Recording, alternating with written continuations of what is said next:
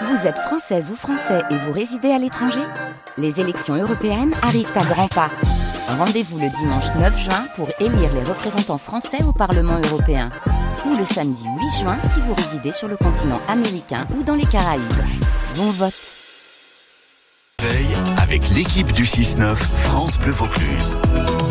8h16 et naturellement Vaucluse qui ce matin se penche sur une fresque merveilleuse Agri Alim. Oui, c'est un jeu participatif. Il est présenté ce soir à l'épicerie Youpi, avenue Saint-Ruf à Avignon, dans le cadre du Festival des Solidarités qui sert toute cette semaine hein, dans la Cité des Papes. Alors le but de ce jeu est d'en apprendre plus sur l'agriculture et l'alimentation. Bonjour Nathalie Durand. Bonjour Anne, bonjour à tous. Vous êtes l'animatrice hein, de cette fresque Agri-Anime. Comment elle se présente En clair, c'est quoi ce jeu? Alors, euh, il faudrait le, voir pour, mieux le comprendre, mais en fait, euh, c'est comme la fresque du climat pour ceux qui l'ont, qui l'ont déjà faite. C'est un jeu de cartes euh, qui rappelle les chiffres du GIEC concernant l'agriculture et l'alimentation et qu'on va positionner sur une carte. C'est un jeu que l'on fait à quatre ou de 4 à 8 personnes et euh, c'est un jeu d'intelligence collective. Donc en fait, on va co-construire une véritable fresque euh, des enjeux du système alimentaire en retraçant les liens de cause à effet entre les cartes du jeu. Et c'est ouvert euh, aux enfants? Non, non, non. je l'ai fait avec des, des jeunes adultes. C'était déjà un petit peu compliqué. Non, non, à partir de 10 à 18 ans. D'accord. Donc l'idée, c'est quand même de comprendre le système et d'apporter des solutions. C'est bien ça l'objectif final? Tout à fait, tout à fait. Euh, ben, on a constaté que effectivement. Euh, peu d'entre nous euh, comprennent un petit peu la complexité du système, euh, surtout depuis la mondialisation.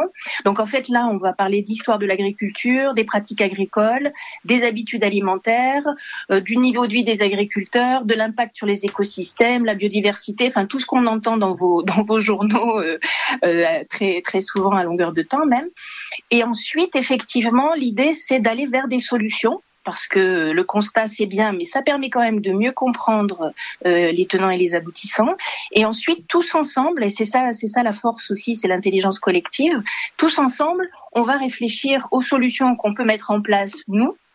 Euh, ou en adhérant à des associations, ou en faisant appel euh, à nos élus. Voilà, tout ça, ça. Comme quoi, juste un petit exemple concret, Nathalie Durand. Exemple de solution.